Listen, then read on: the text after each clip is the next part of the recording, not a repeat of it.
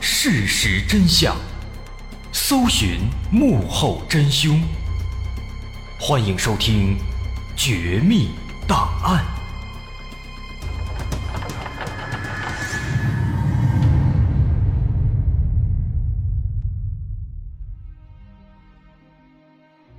还原事实，探索真相。欢迎来到今天的《绝密档案》，我是大碗。二零零九年，在贵州的一个小村子里，出现了一座凶宅。短短两个月之内，在这栋房子里发生了许多诡异的事情，甚至还因此闹出了人命，以至于最终这家人只能搬出房子，再也不敢回来了。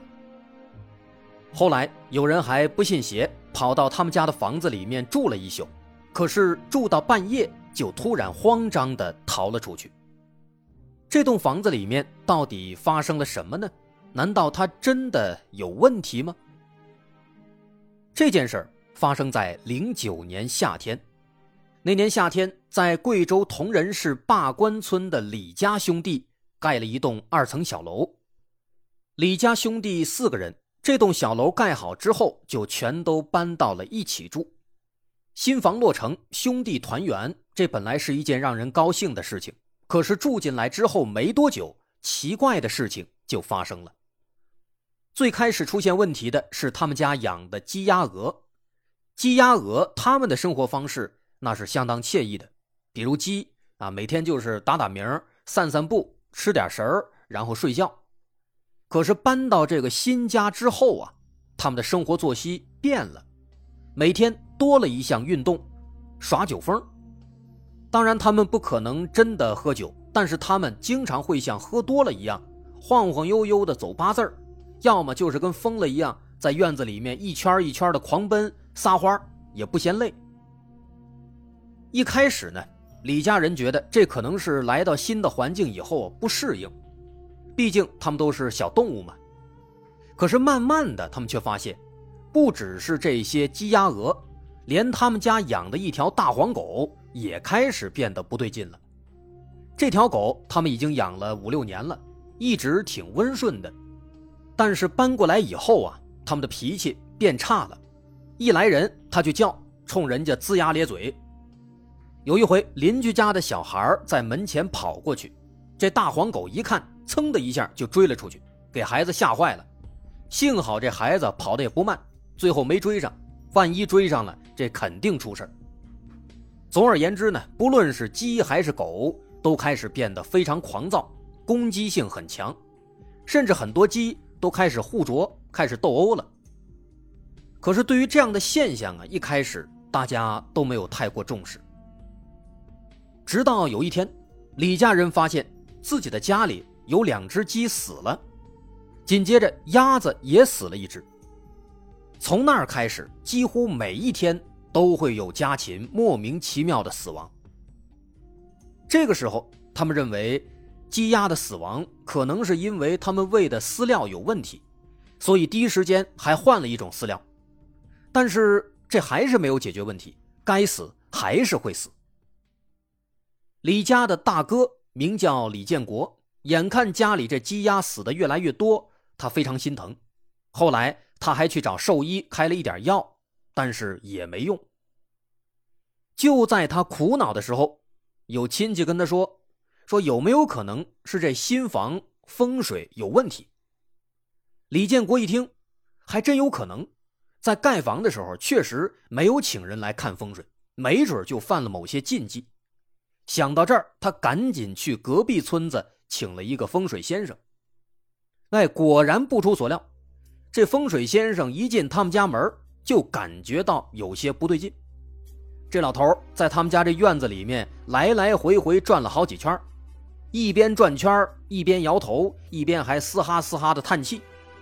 末了，他终于开口了，他说：“你们家这门啊有问题，院门不能正对着屋门。”这会导致外面的污秽之气直接就窜进屋子里，是非常不吉利的。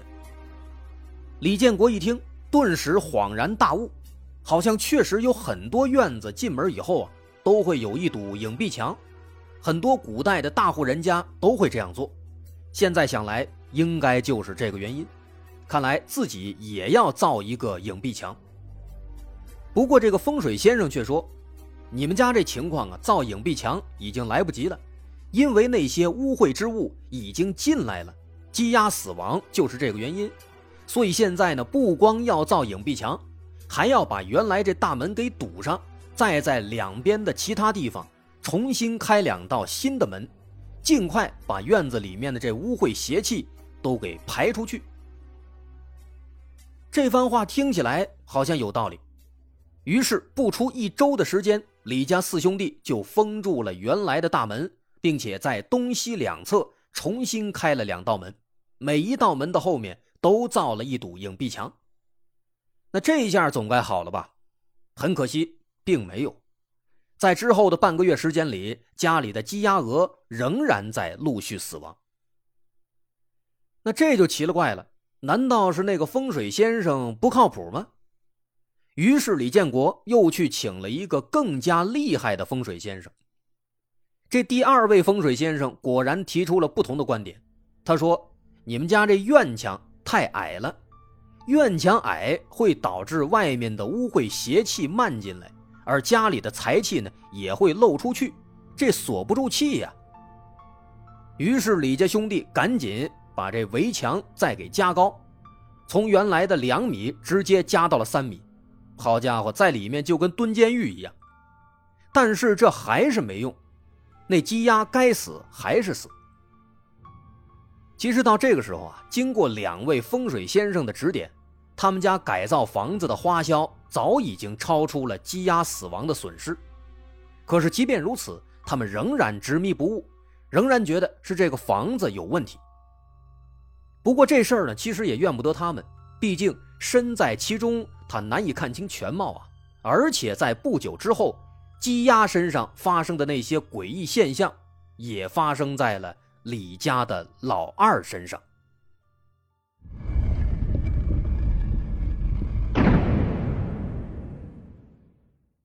在他们家的院墙被增高之后的当天晚上，不光是家里的鸡鸭和狗，连人。都开始受到影响了。李家的老二名叫李建业，那天晚上他突然开始不自觉的抽搐，然后就开始胡言乱语，说一些根本听不懂的话。这样莫名其妙的闹了大半宿，他突然一头倒在沙发上睡着了。可是到了半夜呢，他又突然起身跑到了院子里，开始手舞足蹈，在院子里一圈一圈的来回走，走路也晃晃悠悠的。看起来就像是喝多了。可怕的是，这个时候的李建业，他就像是换了一个人，似乎已经没有了意识。你跟他说话，他也不搭理。这老二李建业，他之前当过兵，身体很强壮，平日里也很少生病，那怎么突然会变成这个样子呢？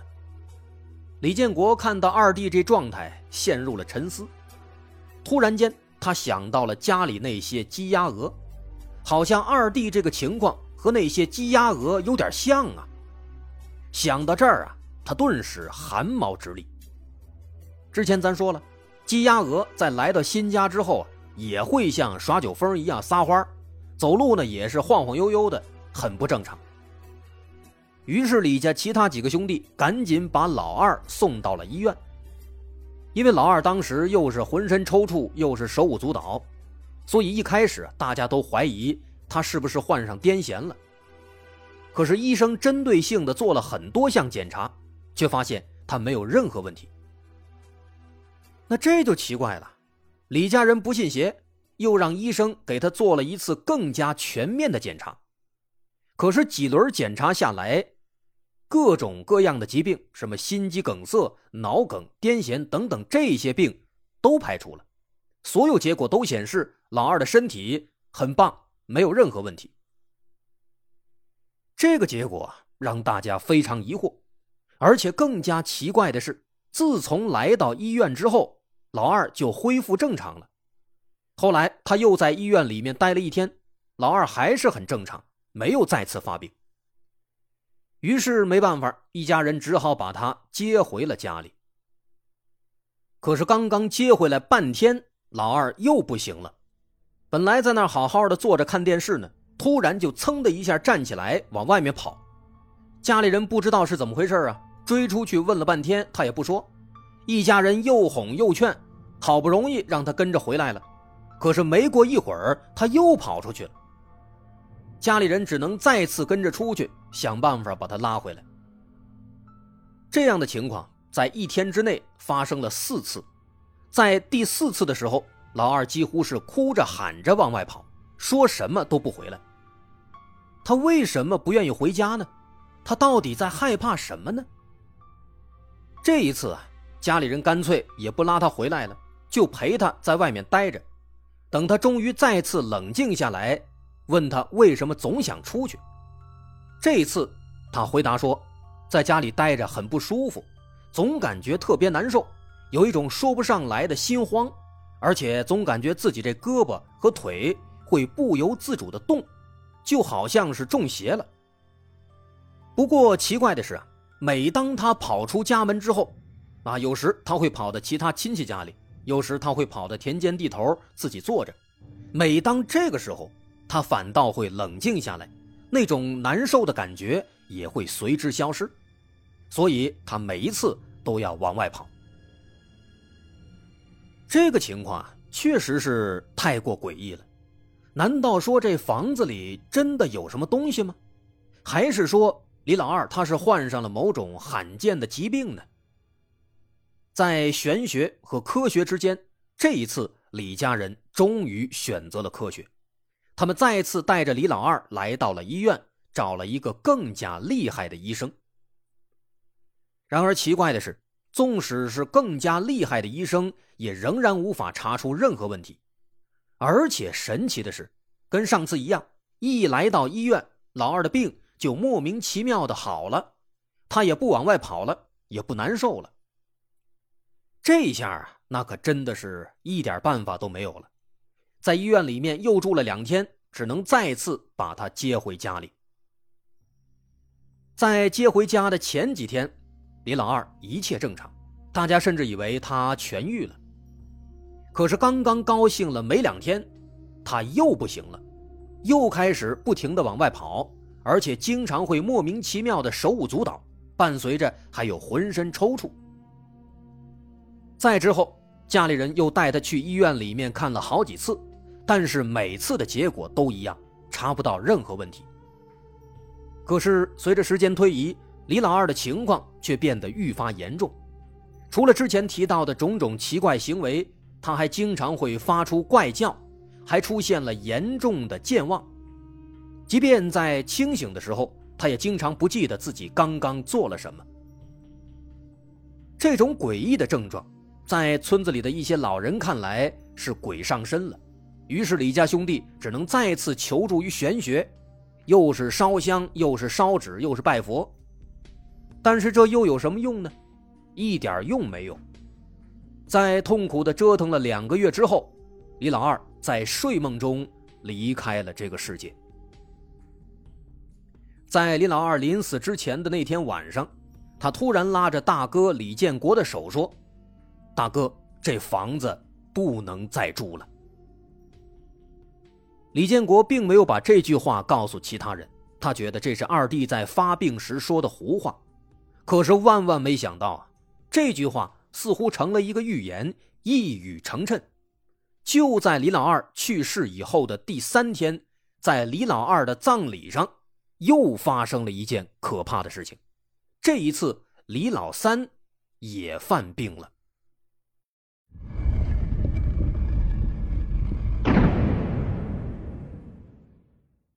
在那天上午，正坐在灵前的李老三突然一个翻身，滚到了旁边。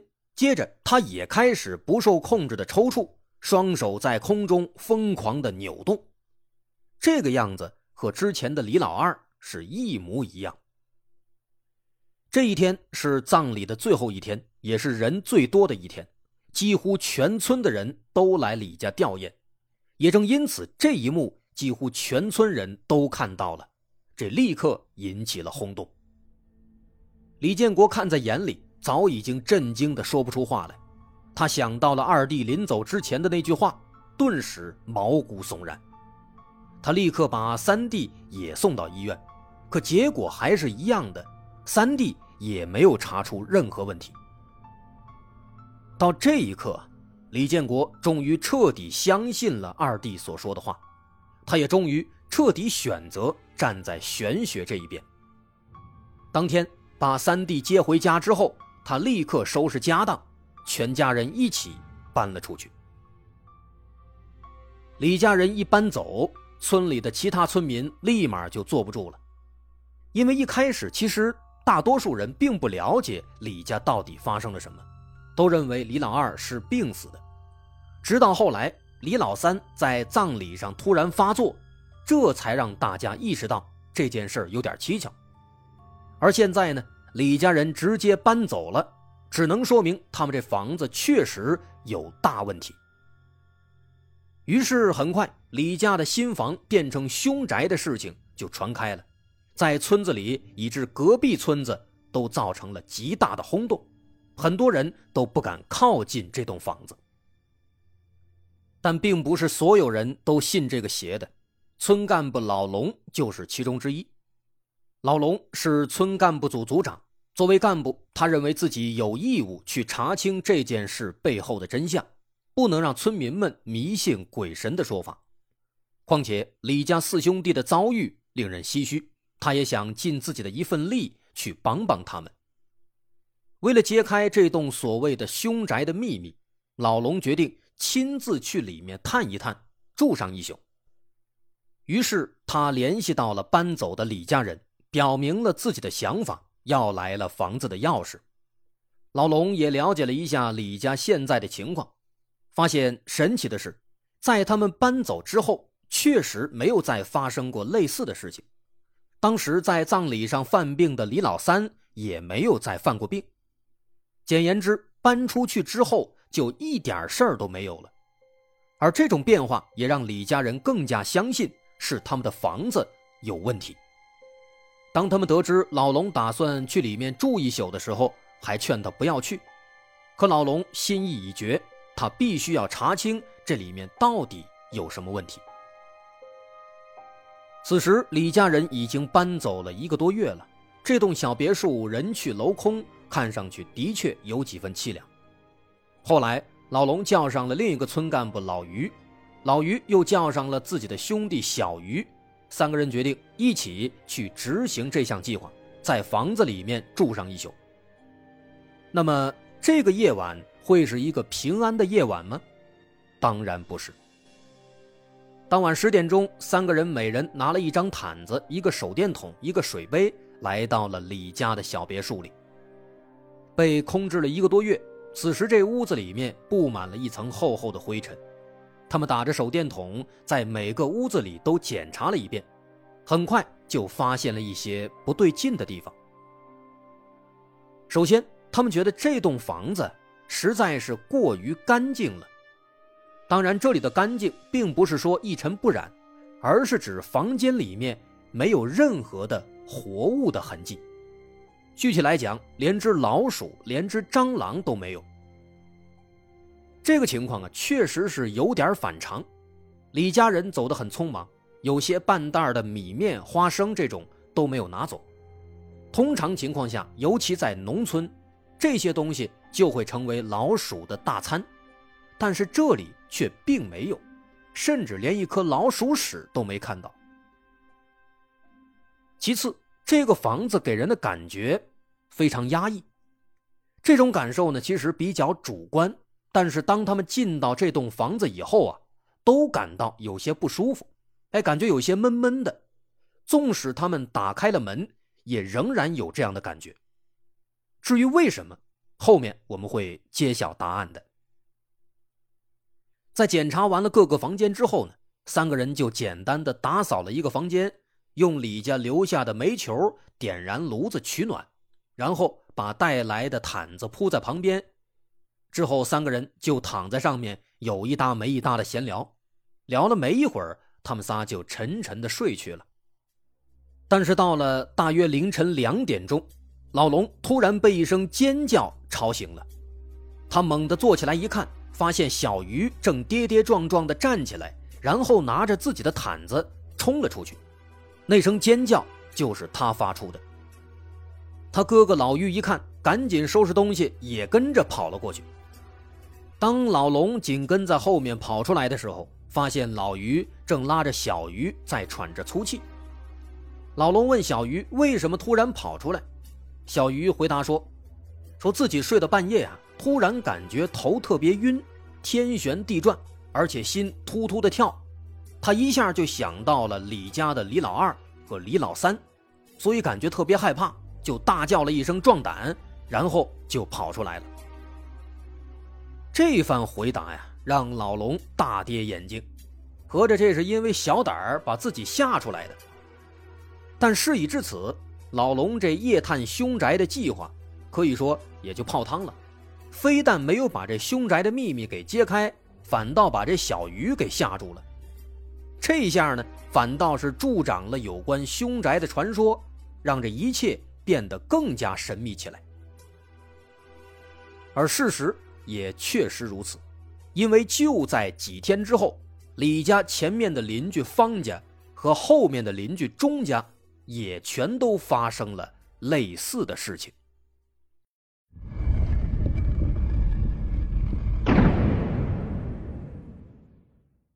这场夜探凶宅行动把事情推向了高潮。几天以后，方家的男主人老方和钟家的儿子小钟也突然发病了。他们的情况和李老二一模一样，都是浑身抽搐、胡言乱语，而且。当他们被送到医院之后，就又恢复正常了。医院检查也查不出任何问题，可是，一回到家里面，同样的症状就会再次发作。这下的方家和钟家也全都搬走了。这事儿啊，实在是太邪门了。难道说这凶宅它还能传染吗？一时间，村子里面炸开了锅了。家家户户全都是非必要不出门，生怕自己家也被沾上邪气。那鉴于这件事对村民们造成了极大的影响，老龙和其他村干部在商量之后啊，就写了一份详细的报告，上交给了镇政府。镇政府得知以后呢，非常重视，立刻联系了当地的几家医院，抽调精干力量，组成了调查小组，来到村子里。结合李家两兄弟以及方家和钟家的情况，调查组首先想到的就是某些传染性疾病或者是遗传性疾病。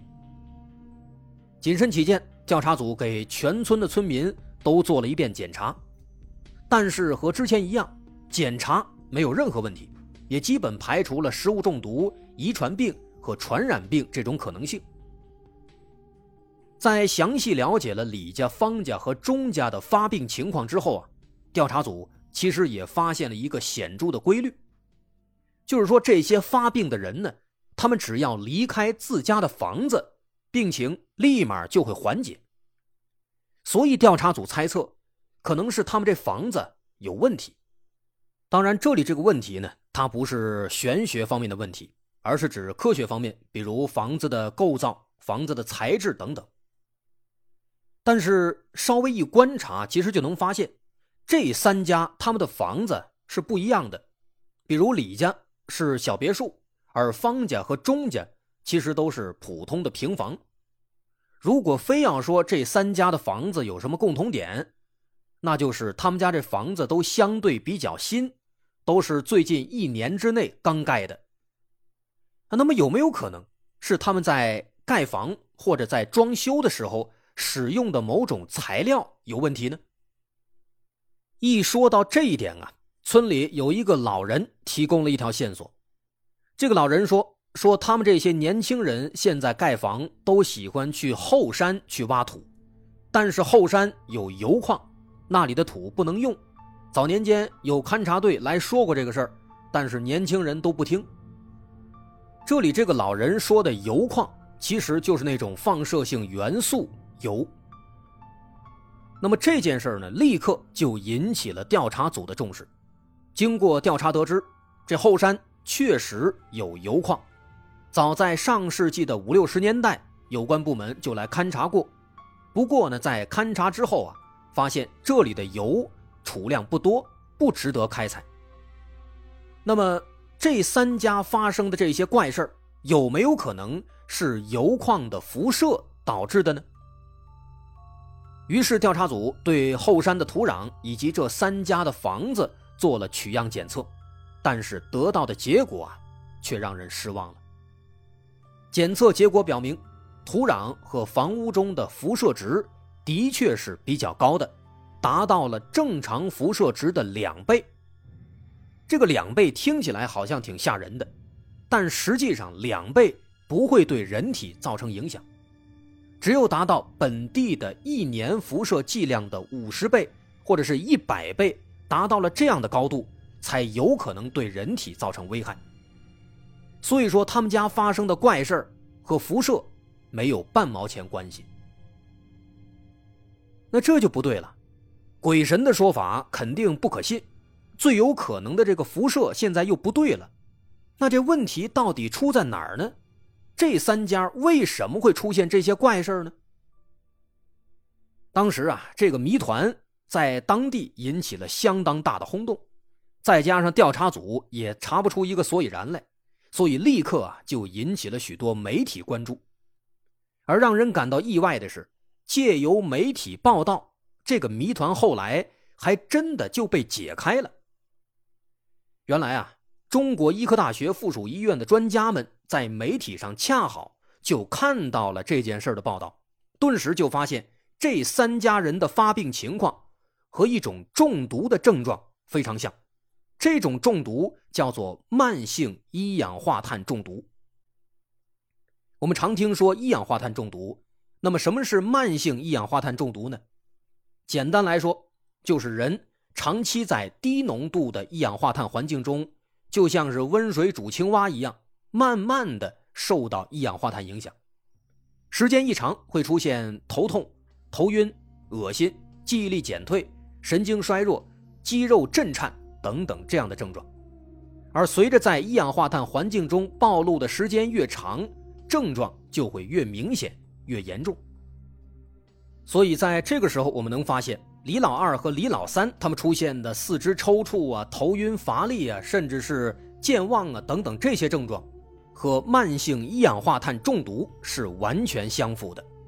包括李家那些鸡鸭，一开始会表现的像喝醉了一样，或者变得非常焦躁好斗，其实就是受到了一氧化碳的影响。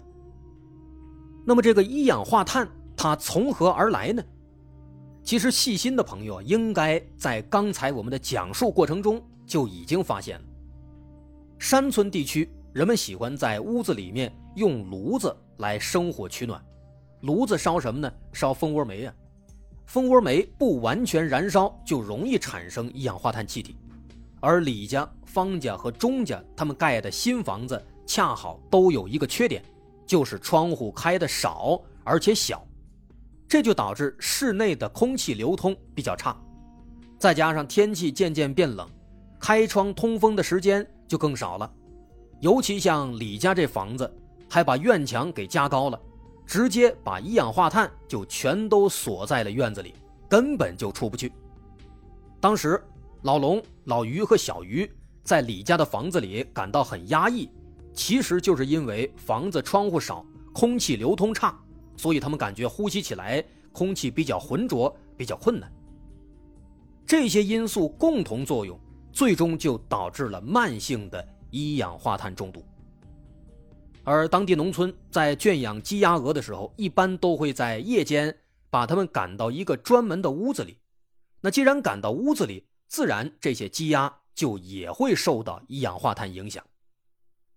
所以说，很简单，这就是凶宅的秘密。可以说，凶宅并不凶，真正容易产生危险的是对科学知识的匮乏。好，我是大碗，有关凶宅的故事咱们就说到这儿了。本期节目内容来源自网络文章及相关的视频和新闻报道。如果认为侵犯了您的合法权益，请相关作者持权属证明和我们取得联系，我们将及时处理。关注微信公众号“大碗说故事”，可以获取主播联系方式及听众交流群的加入方式，还有相关的节目资讯。好，今天的故事咱们就说到这儿。我是大碗，感谢大家收听，咱们下回再见。